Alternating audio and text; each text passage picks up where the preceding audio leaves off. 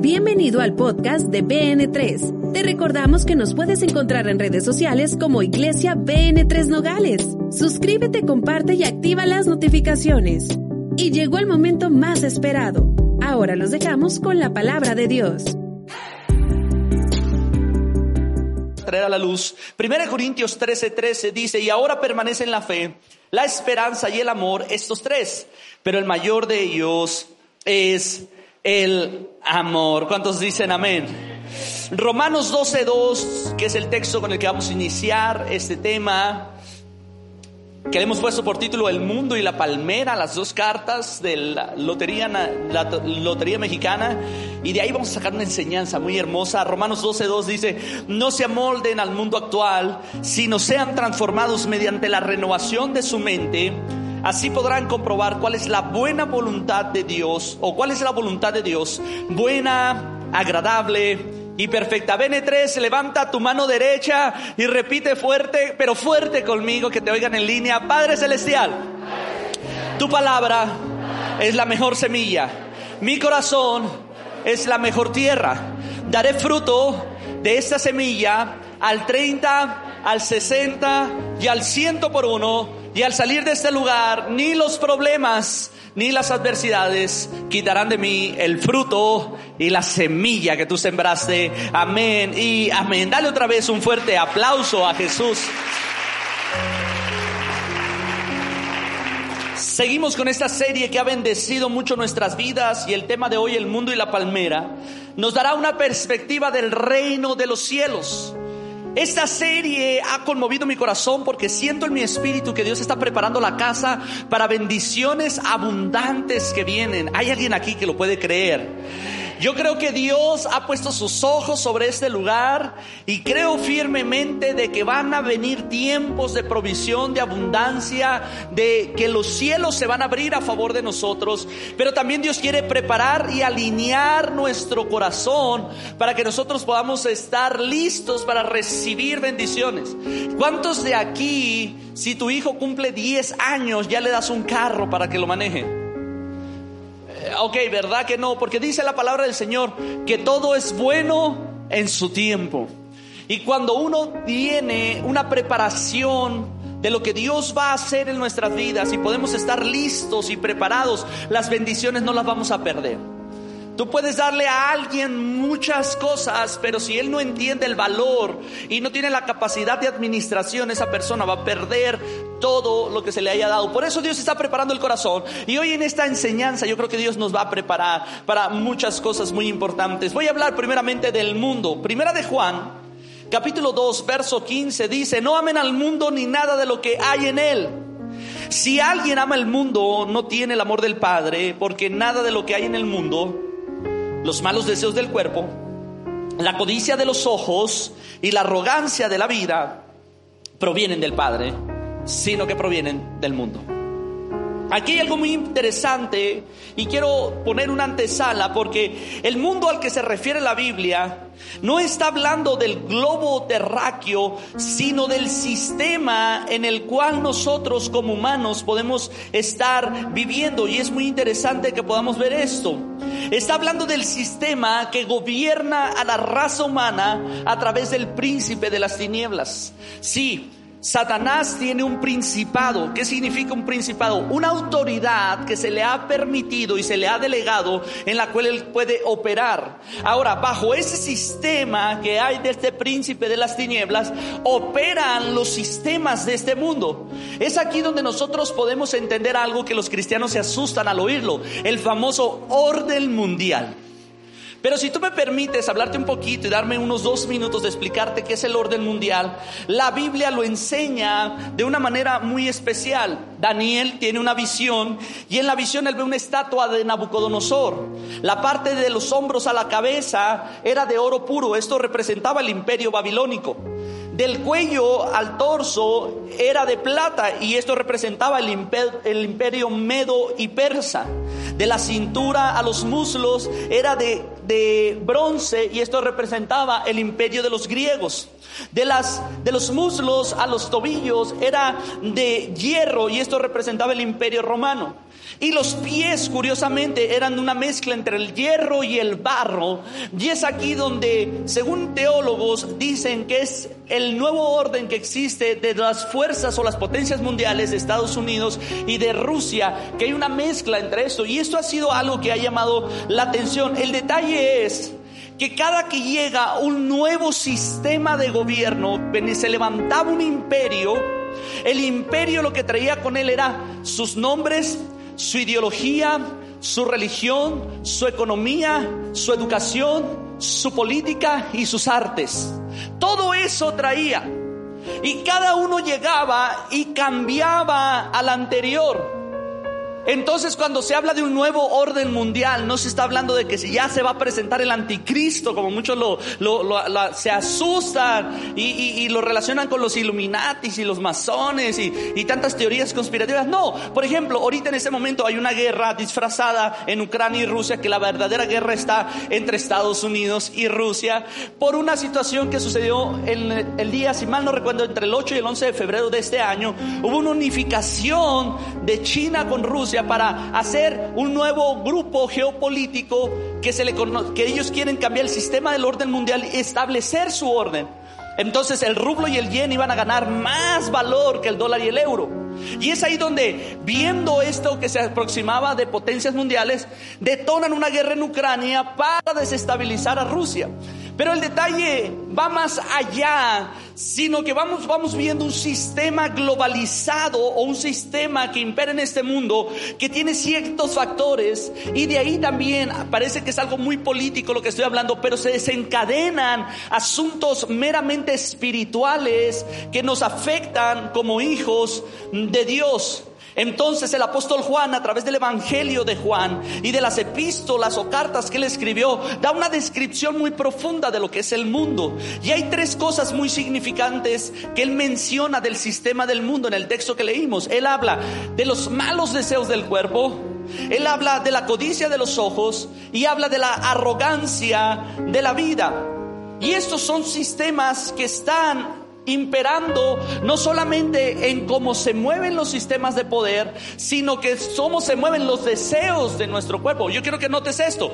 Un ser humano muy independiente de cualquier sistema de gobierno tiene malos deseos de darle placer a su cuerpo por diferentes formas. Llámese eh, eh, eh, drogas, llámese alcohol, llámese sexo, llámese libertinaje, llámale lo que quieras.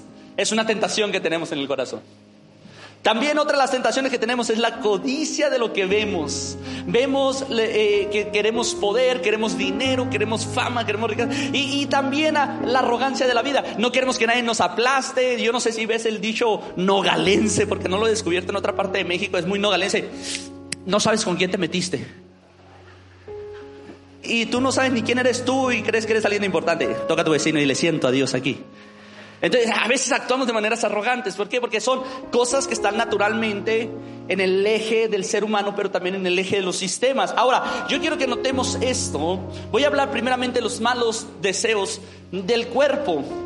Porque los deseos del cuerpo o de la carne, de nuestra carne, nuestra voluntad, son de continuo al mal. Génesis capítulo 6, verso 5 dice, al ver el Señor que la maldad del ser humano en la tierra era muy grande y que todos sus pensamientos tendían siempre hacia el mal la naturaleza del ser humano es siempre hacer lo malo. El mismo apóstol Pablo decía, ay, lo que no quiero hacer es lo que termino haciendo.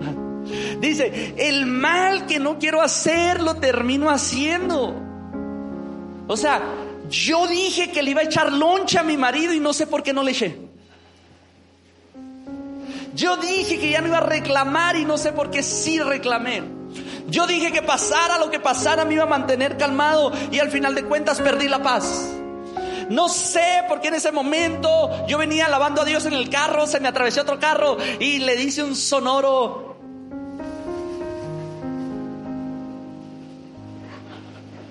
Y tú dices, ¿por qué hice eso? Porque hay una naturaleza que está luchando contra la naturaleza divina. ¿Cuántos dicen amén? Y estamos en continuo al mal. Ahora, la codicia La codicia de los ojos, dice ese texto, la codicia es el deseo vehemente de poseer bienes materiales. La palabra vehemente significa forma irreflexiva, apasionada, que se deja llevar impulsivamente por sentimientos, deseos o impulsos de la naturaleza. Entonces, la codicia de los ojos. Hay gente que no se da cuenta, pero está codiciando, deseando vehementemente, dice 1 Timoteo capítulo 6, 10, porque el amor al dinero es la raíz de toda clase de males. Por codiciarlo algunos se han desviado de la fe y se han causado muchísimos sinsabores. La otra versión dice dolores. Nota esto, la codicia. El texto es muy claro, porque el amor al dinero es la raíz de toda clase de males. Por codiciarlo, algunos se han desviado. Ojo, es triste lo que voy a decir, pero lo tengo que decir. Todos hemos oído de un pastor, de un sacerdote, de un líder religioso que terminaron desviados por la codicia del poder, por la codicia del dinero, por la codicia de los placeres del cuerpo. Todos conocemos, muchos hombres a través de la historia han fallado y han caído y es que cuando menos pensaron ya estaban deseando ese poder. Ya estaban deseando eh, o estaban amando los placeres de este mundo. Ahora, la arrogancia de la vida, los altivos, los soberbios, los prepotentes son derivados de arrogancia y Dios detesta eso. Gente que en su altivez y prepotencia cree que puede pisotear al pobre, que puede pisotear al humilde o al que menos tiene, respaldado por su actitud en el poder o en recursos que posee. Proverbios 16:5 dice, el Señor aborrece a los arrogantes. Una cosa es segura, no quedarán impunes. la palabra del Señor nos habla y nos dice, hay siete cosas que Dios aborrece. Y entre esos dice, están los ojos altivos. Los ojos de altivez, la, gente que, mira a los otros por debajo del hombro, que, que, se cree el muy muy, que no tiene amor, que no tiene compasión, que, que puede aplastar. Ahora, ¿por qué te estoy platicando esto? Si observas con atención, estas tres cosas son el eje de este mundo no solamente de los sistemas de orden mundial, no solamente de los sistemas políticos, económicos, no solamente de los sistemas, sino también de los sistemas como los que estamos padeciendo en México. Tanta violencia se debe a que estos tres ejes están. Gente que le quiere dar placer a su cuerpo, gente que tiene codicia por el poder o por el dinero, gente, mi hermana, que quiere ser altivo y que nadie lo pisotee. Él quiere ser el que pise, no que otros pisen. Y de repente estamos viendo que estos males están viniendo y están golpeando a la humanidad y nos están metiendo en un sistema donde la mayoría de nosotros buscamos de una manera muy natural los placeres, la avaricia y la sin darnos cuenta que terminamos adorando esos espíritus y esos frutos de la carne. Y yo quiero decirte esto porque yo creo que Dios quiere bendecir esta casa. Yo creo que Dios quiere bendecirte en abundancia. Yo creo que Dios quiere bendecir la obra de tus manos. Va a soltar recursos, va a soltar muchos bienes. Pero tenemos que tener el cuidado de darnos cuenta de que toda la gloria la merece el Rey de Reyes y el Señor de Señores. Y que lo que Dios nos está dando es para bendecir a otros. Porque su palabra dice, te bendeciré a ti para que tú seas bendición para otro. Hay alguien que puede darle un fuerte aplauso al Señor. Que vamos a tener que tener cuidado de no creer que, que ahora que hemos recibido somos altivos. Ahora, quiero que notes esto. Estas causas de estas cosas que son la naturaleza de este mundo y que son la naturaleza de la carne y que es como este mundo se mueve, según lo que nos dice el apóstol Juan en el primer texto que leímos, ahora nos damos cuenta de que esto tiene una enemistad entre Dios y el mundo. Santiago capítulo 4, verso 4 dice, no saben que la amistad con el mundo es enemistad con Dios. Si alguien quiere ser amigo del mundo, se vuelve enemigo de Dios. Hay que tener cuidado con esto. Porque Dios está en una enemistad con el sistema del mundo. Él dice, ah, los ojos altivos no me gustan. La gente que anda detrás de los placeres no me gusta. La gente que tiene codicia en el corazón no me gusta. De hecho, cuando el Señor le habla a Moisés y le dice, escoge a 70, le dice, y cuida que en su corazón no haya codicia. Porque es el deseo vehemente de poder o de riquezas. Y tú no sabes que he estado adelante, o se lo voy a explicar ahora, he estado delante de gente que me dice de repente, yo no quiero dinero, yo quiero poder. Y yo digo, Padre de la Gloria. Es peligrosísimo. Gente que dice, yo quiero poder más que dinero. Es gente que no lo quiere usar para algo bueno. Y de repente vemos gente que tiene dinero y quiere comprar poder. Entonces, son cosas que de repente están en una enemistad con Dios. Hay una guerra en el sistema de Dios y el sistema del mundo. Y es por eso que este mundo aborrece todo lo que se trata de Dios. Por eso tú vas a descubrir, y aquí en BN3 tenemos muchas experiencias, y en mi vida de cristiano tengo muchas experiencias donde gente viene a los pies de Cristo, se salva, va y le dice a su familia, acepté a Jesús en mi corazón, y su familia le dice, te prefiero un alcohólico que yendo a una iglesia. Te prefiero un drogadicto que yendo a una iglesia.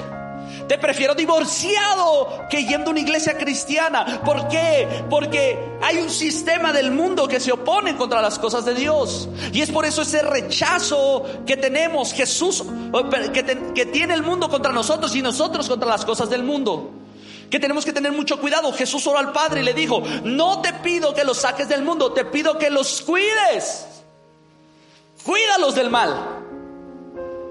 Ahora, te estoy diciendo eso que es muy importante porque yo nací en una religión cristiana evangélica donde a, mí me querían separar del mundo, o sea, no vas a escuchar la radio, no vas a escuchar, eh, no vas a tener televisión, no vas a ir al cine, no te vas a juntar con amigos que no son cristianos y me querían separar del mundo. Y es el mismo sistema que usaron algunos monjes en la antigüedad. Ellos se iban a lugares recónditos, a vivir en las montañas, a vivir en conventos. Se separaban de la comunidad porque pensaban que ahí estaba la tentación. Y lo más triste era que cuando estaban fuera de la ciudad, viviendo en cuevas, en conventos, se daban cuenta que la tentación la llevaban con ellos en el corazón. Que no era el lugar donde estaba, sino lo que había dentro de ti. Y entonces el Señor dice, no te estoy pidiendo que los saques, te estoy pidiendo que los cuides. Por eso a mí me encanta el Jesús. Di conmigo, Jesús, el amigo de los pecadores. Porque me encanta ese Jesús que podía estar conviviendo con la prostituta, podía estar conviviendo con el borracho, podía estar conviviendo con el, el hombre que cobraba impuestos, con todos los pecadores. Pero él no se contaminaba aunque estaba entre ellos. Y le dijo a sus discípulos, ustedes van a hacer lo mismo. No le voy a pedir a Dios que los saque del mundo, le voy a pedir que los cuide del mal. Lo voy a pedir a Dios que los cuide porque no se trata de dejar a mis amigos, se trata de ir con mis amigos a la boda, a los 15 años, a la celebración, al antro no, al antro no, porque usted se pierde en el antro. Pero se trata de ir con tus amigos, andar donde están ellos, pero tú seguir siendo un creyente y seguir siendo santo sin necesidad de contaminarte. ¿Cuántos dicen amén? Se trata de convivir con ellos, se trata de platicar con ellos, soportar a veces sus chistes pelados, no traer eh, morderte la lengua para no reírte, soportar sus bromas y nomás que vean, te vean diferente, digan, cuando te vean, digan, ay, perdón, discúlpame, me, pasé lanza. Y, sin que tú les digas, Cristo te ama, ellos van a saber que Dios los ama porque tú estás ahí parado. Eh, de eso se trata. Entonces Dios les dijo, no los, no los saques del mundo, pero cuídalos del mal. Y Dios dijo esto, Jesús dijo esto, porque en Juan capítulo 15, versos 18 al 19 dijo, si el mundo los aborrece, BN3, si el mundo te aborrece, ten presente que antes de a ti me aborrecieron a mí. Dice Jesús, antes de ustedes me aborreció a mí. Si fueran del mundo, el mundo los amaría como a los suyos, pero ustedes no son del mundo, sino que yo los he escogido de entre el mundo. Por eso el mundo los aborrece. Entonces nos damos cuenta que hay una enemistad, hay una lucha. Hay, situaciones que nos pasan. Hay gente que se vuelve tu enemigo el día que fuiste a la iglesia. Hay gente que se vuelve, eran tus mejores amigos y el día que te convertiste en cristiano te dejaron de hablar.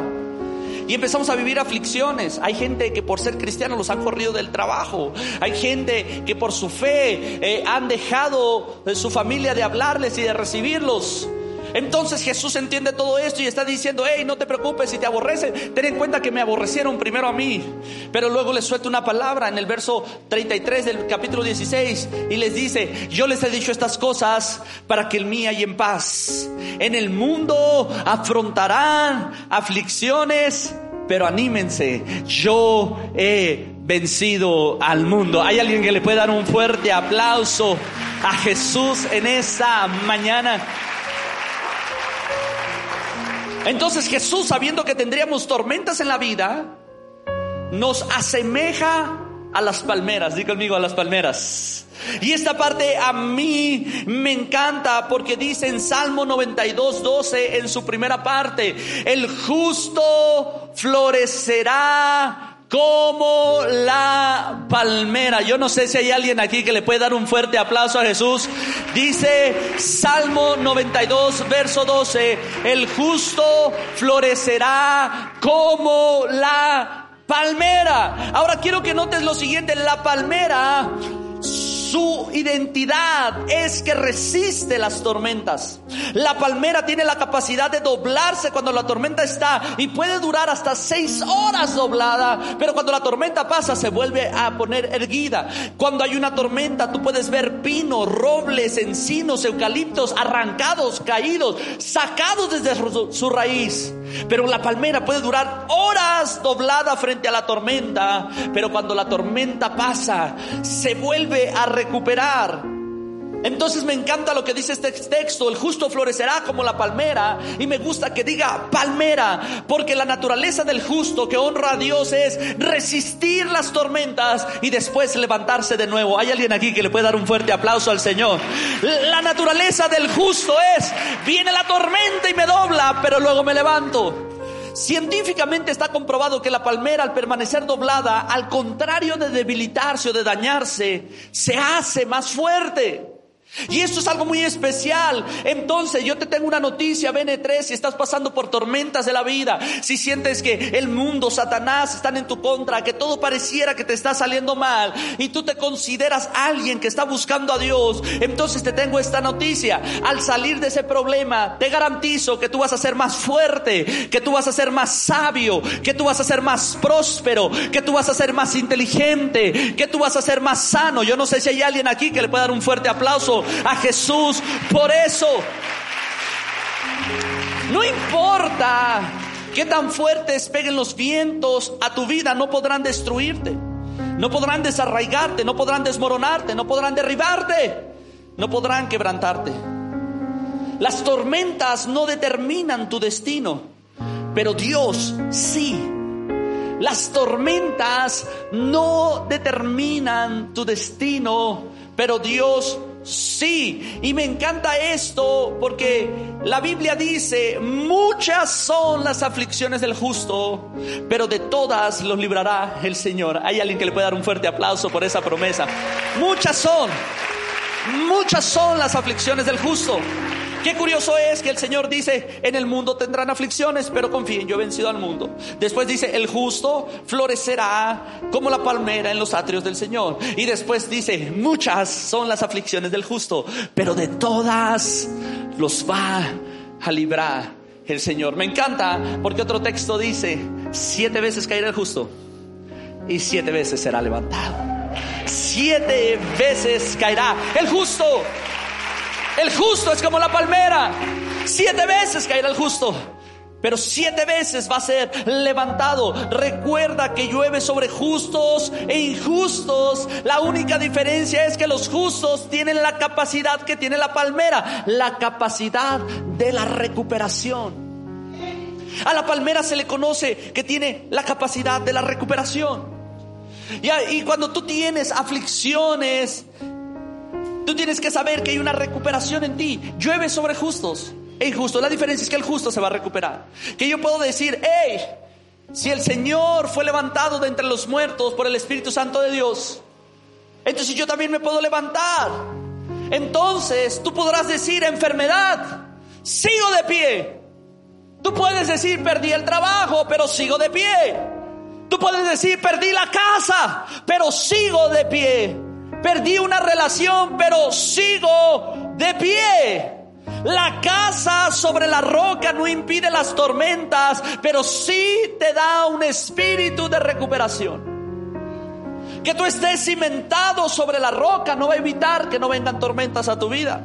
Todos pasaremos por tormentas en nuestras vidas. Yo estaba muy emocionado porque me habían dado una noticia de mi papá que se podía hacer algo y hasta el doctor dijo, eh, con este tratamiento le, alargamos la vida 20, 25 años a tu papá. Es un hombre muy sano. Y hace unos días atrás eh, eh, estuve eh, con el doctor y, y mi papá tiene un espíritu de recuperación increíble. Yo quisiera aprender eso de él. Pero lo que el doctor dijo, aunque lo dijo con una sonrisa, yo dije, no, no, no, no, lo que tú dijiste no me gustó. Porque él dijo, ah, Raúl, sí, sí es verdad, pero va a doler mucho, te va a restar mucha energía, te va a restar mucha fuerza. Si las cosas salen mal durante la operación, que es una, eh, eh, una operación muy nueva para México, eh, vas a vivir una vida que te va a cambiar tu estilo de vida, vas a estar convaleciendo, sufriendo, etcétera, etcétera. Y le dijo, te recomiendo que disfrutes tu vida. Te recomiendo que disfrutes tus días. Te recomiendo que comas lo que quieras comer, que bebas el mejor vino que puedas beber, que disfrutes la vida, que hagas todo lo que te plazca en este tiempo, porque lo que va a pasar, va a pasar.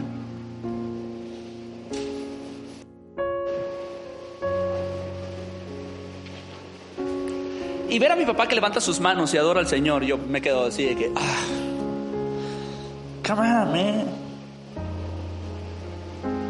Que estés en la roca no evita que vengan tormentas. Pero tú puedes entender que Jesús está diciendo, en el mundo vas a tener aflicciones, pero confía, yo he vencido al mundo. La tormenta de mi vida se llamó la muerte. Duró tres días encima de mi sepulcro esa tormenta. Pero después el Espíritu Santo vino y sopló sobre mí y me levanté entre los muertos. Y el apóstol Pablo dice, y el mismo espíritu que levantó a Jesús de entre los muertos, mora ahora en ustedes. ¿Qué está diciendo? Que puedes vivir tormentas, pero puedes salir de ellas victorioso. ¿Cuántos dicen amén? Puedes salir adelante. Entonces toca a tu vecino y dile, después de la tormenta no seremos igual, seremos mejores. Después de la tormenta seremos mejores. Algo grande va a pasar, porque mi confianza está en que Él venció al mundo y aunque el mundo me, eh, me aborrece, perdón, aunque el mundo me aborrece, mi confianza está en que Él me dio la victoria. Alguien puede darle un fuerte aplauso al Señor. Ahora, si tú me dices, pastor, ¿cómo me puedo convertir en una palmera? Pues yo te tendría que decir que para resistir las tormentas es necesario tener disciplina. Digo conmigo, disciplina. Alguien que no tiene disciplina es alguien que no puede soportar tempestades. Entonces, hay un dicho que dijo un boxeador muy famoso, el que hace trampas en la soledad quedará evidenciado en el público. Porque la disciplina tiene que ver con lo más profundo de mi ser, de mi corazón. Para tener disciplina, la disciplina se divide en tres factores muy importantes. Uno de ellos es la organización, el otro de ellos es la limpieza y el otro de ellos es la puntualidad. Organizarte. Organizarte en tu vida secular, en tu vida diaria, organizarte en cada paso que das. Ser una persona organizada. Ser una persona que Tienes un lugar para colgar las llaves y ahí se cuelgan las llaves. ¿Sí? De repente eh, eh, maldecimos a las llaves y les decimos tantas cosas porque se perdieron las llaves. No se perdieron las llaves, tú las dejaste donde no debían. ¿Hay alguien aquí? Y hay veces que tenemos que, el otro día mi esposo y yo vamos a relajarnos, vamos a ver una película y no encontramos el control de la tele. Yo quería quebrar la tele. Sí, hasta que sin ninguna razón, una de mis hijas había metido el control a su cuarto y habíamos aprovechado para limpiar toda la casa y, nunca salió el control y tú dices, oh, maldito control, ¿dónde te metiste? No, no se metió en ningún lugar. Alguien rompió la organización del lugar. Y muchas veces estamos viviendo en situaciones de estrés por no estar organizados en nuestra casa, por no estar organizados en nuestro día a día, por no estar organizados en nuestras finanzas, por no estar organizados en nuestro trabajo, en nuestra rutina diaria, por no estar organizados en mi tiempo de oración y búsqueda de Dios, por no organizarme en un tiempo para adorar, para buscar a Dios. Y vivo sufriendo tormentas a causa de mi desorganización, ¿sí? De que no checaste el gas cuando se iba a acabar. Y te enojas que justo en el momento que más hambre tienes y quieres cocinar se fue el gas. Se acabó el gas. Y tú dices, maldito gas. No, no es el gas. Es que alguien no se organizó en su tiempo. Es que alguien está pasando tormentas por desorganizado. Hace anoche teníamos una plática con nuestras hijas y les preguntamos, ¿cómo está tu tiempo devocional con Dios? ¿Cómo está tu, tu, lectura de la Biblia? ¿Cómo están tus pláticas personales con Dios? ¿Cómo está tu tiempo de oración? ¿Cómo está? Nos las pasamos buscando milagros sobrenaturales y no agradecemos el milagro de amanecer respirando. Y que tenemos una nueva misericordia ese día para levantarnos más alto y ser mejores. Y, vivimos desorganizados en nuestras finanzas, en nuestro trabajo, en nuestro diario vivir. Y de repente vivimos las consecuencias. La otra cosa que tiene la disciplina es la limpieza. Limpieza, diga conmigo limpieza. En la mayoría de las mujeres mexicanas no dan pasteles, prefieren comprarlos. Y la razón que los quieren comprar es que cuando tú abres el horno está lleno de sartenes, platos, lavajillas y está todo. Tenemos un maletero lleno de medicinas caducadas, mi hermano, pero es tu farmacia. Sí, y de repente tenemos guardado la primer zapeta que usó el niño, mira, ay, tan tierno. Y de repente abres tu closet y tienes unos pantalones que no los usas desde la preparatoria, pero juras que un día vas a adelgazar y ni siquiera vas al gimnasio. Ni siquiera haces dieta. Y, si en seis meses ya no lo usaste, tíralo, no lo vas a volver a usar. Pero lo guardas porque tiene un valor sentimental para ti. Y es que tú no te imaginas desde lo, quién me lo regaló y esa cosa está deshaciéndose en tus manos.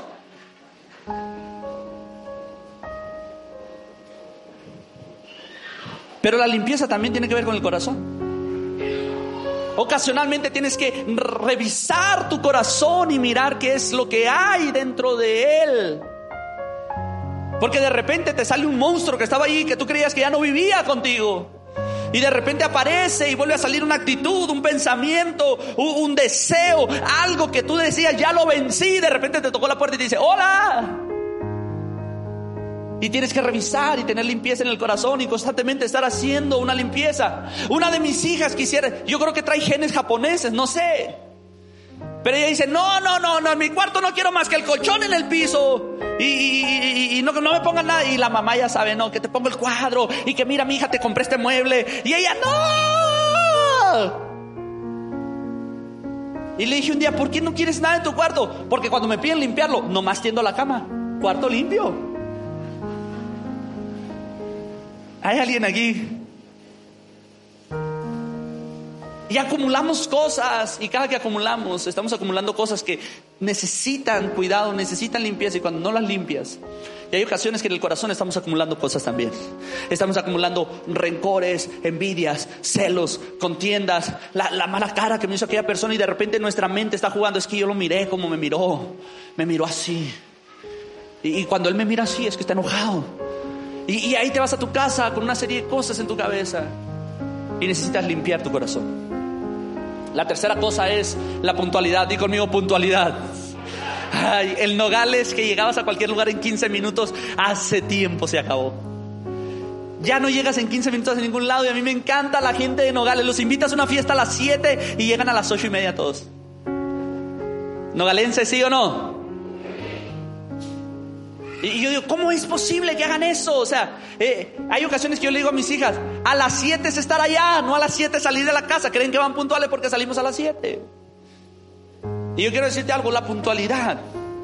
La puntualidad es de reyes. Para donde Dios te va a llevar vas a necesitar trabajar en estas áreas. Ser puntual, en tu tiempo de búsqueda, ser puntual en tu tiempo de oración, ser puntual en tu tiempo de adoración, ser puntual en tus ofrendas. Dice la Biblia, no vas a retardar tus ofrendas. Las vas a dar en tiempo, porque Dios todo lo hizo hermoso en su tiempo.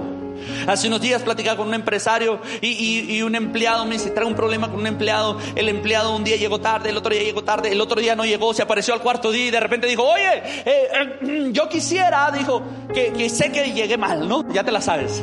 Sé que hice mal, sé que hice mal. Te pones en la cruz antes de que te pongan, ¿no? Pero no hay problema, descuénteme las horas y descuénteme el día, es más, descuénteme dos días. Y este empresario le dijo, Gracias a tus tardanzas y a tu falta que tuviste el día de ayer, a la empresa le dejaron de entrar 100 mil dólares en ventas. No se trata de que no llegaste, se trata del daño que causaste por no haber llegado. Yo quiero que noten lo que dice la Biblia. Dice la Biblia, hey, no es de los ligeros la carrera, ni de los valientes la batalla, ni la sabiduría es de los elocuentes, ni la riqueza es de los sabios, sino que tiempo y ocasión hay para todos. Di conmigo, tiempo y ocasión hay para todo. Tiempo y ocasión hay para todo, pero el siguiente texto dice, pero el hombre es como un ave que se enreda en una trampa por no conocer los tiempos. Cuando tú no estás a tiempo en un lugar, hay oportunidades que se te fueron. Hay puertas que se cerraron. Hay bendiciones que pasaron por enfrente de ti. Y de repente tú estás reprendiendo al diablo, tú estás reprendiendo a Satanás, tú, tú estás haciendo guerra espiritual y no te das cuenta que la consecuencia fue de que no estuviste en el tiempo y en la ocasión del momento correcto y la oportunidad se te fue. Tengo una hija que me sorprende, es una naturaleza en ella. Ve oportunidades y las agarra. Ella ve una oportunidad y la agarra y ahí anda agarrando oportunidades y todavía no sabe cuál va a ser su futuro, pero está agarre y agarre oportunidades. Y hay tantas oportunidades que se nos van por no ser puntuales en nuestros tiempos. Y vamos a necesitar trabajar con estas áreas. Hebreos 12, 11 dice, es verdad que ninguna disciplina al presente parece ser causa de gozo. Mira lo que dice el texto. Se parece a ti cuando estás en el primer día de gimnasio ¿No? ¿Alguien, ¿Alguien ha vencido el primer día de gimnasio? Mira eso. Ninguna disciplina al presente parece ser causa de gozo, sino de tristeza. Pero después da fruto apacible de justicia a los que en ella son ejercitados. Di conmigo, apacible. Di conmigo fuerte, apacible derivado de que hay paz. Que tú tienes paz en tus finanzas, tienes paz en tu familia, Tienes paz en tu trabajo. Tienes paz donde estás porque estás confiando en Dios. Por eso dice, y la paz de Dios que sobrepasa todo entendimiento guardará sus corazones. Porque mi paz les doy, mi paz les dejo. No es como el mundo la da, dice Jesús. Hay alguien que me está poniendo atención en este día. Dios está diciendo fruto apacible. Vas a tener paz en tus finanzas, vas a tener paz en tu relación con Dios, vas a tener paz en tu matrimonio, vas a tener paz donde quieras que tú andes, pero al principio va a costar.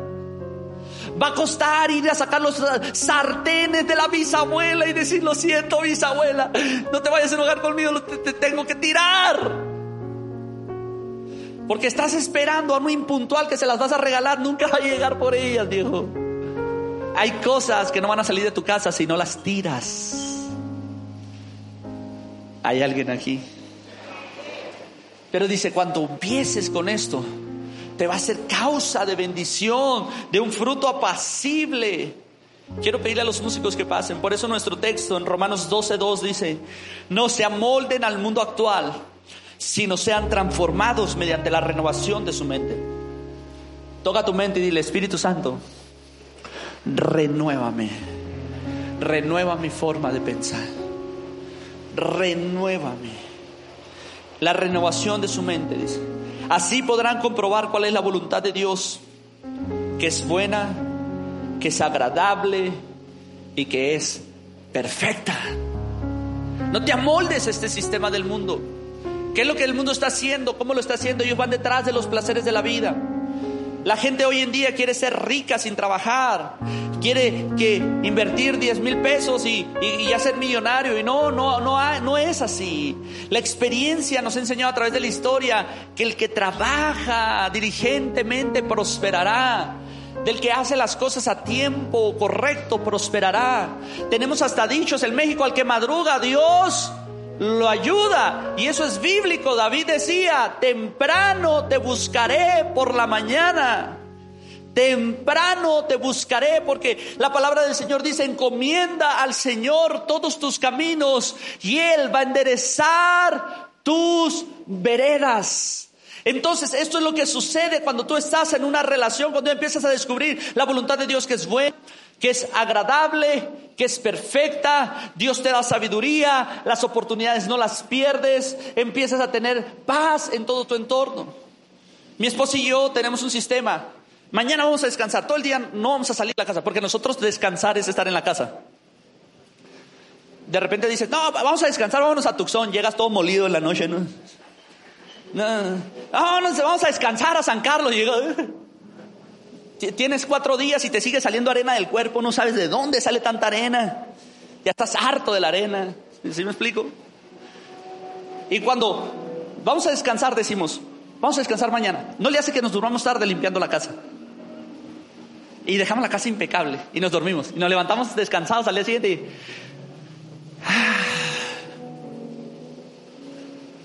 Porque hay un fruto apacible pero si tú te levantas, mi hermano, y lo primero que ven tus ojos es el bulto de ropa así.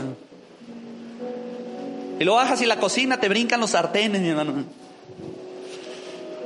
Y luego ves para todos lados y es un caos que te dan ganas de rociarle gasolina a la casa y prenderle un cerillo mejor, ¿verdad?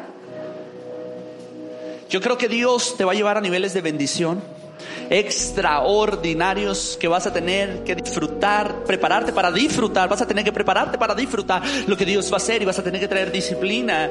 Y a mí me encanta lo que dice esta palabra, deja tu mano levantada porque dice, el mundo se acaba con sus malos deseos, pero el que hace la voluntad de Dios permanece para siempre. Será una palmera que aunque vengan las tormentas, te golpeen, te doblen, te hagan besar el piso, tú vas a permanecer en Dios. Alguien puede darle un fuerte aplauso. Vamos, vamos, dalo, celebra a Cristo en ese momento, celebra al Rey de Reyes. Levanta tus manos, quiero orar por ti. Padre Dios, en este momento bendecimos esta casa, Benetres. Te damos gracias por todo lo que tú estás haciendo. En este momento preparamos nuestro corazón, Padre Dios, para la buena voluntad de Dios, que es agradable y que es perfecta. En este momento, Padre Celestial, sabemos que el mundo nos aborrece, pero hoy renunciamos a los ojos altivos. Hoy renunciamos a los deseos de la carne.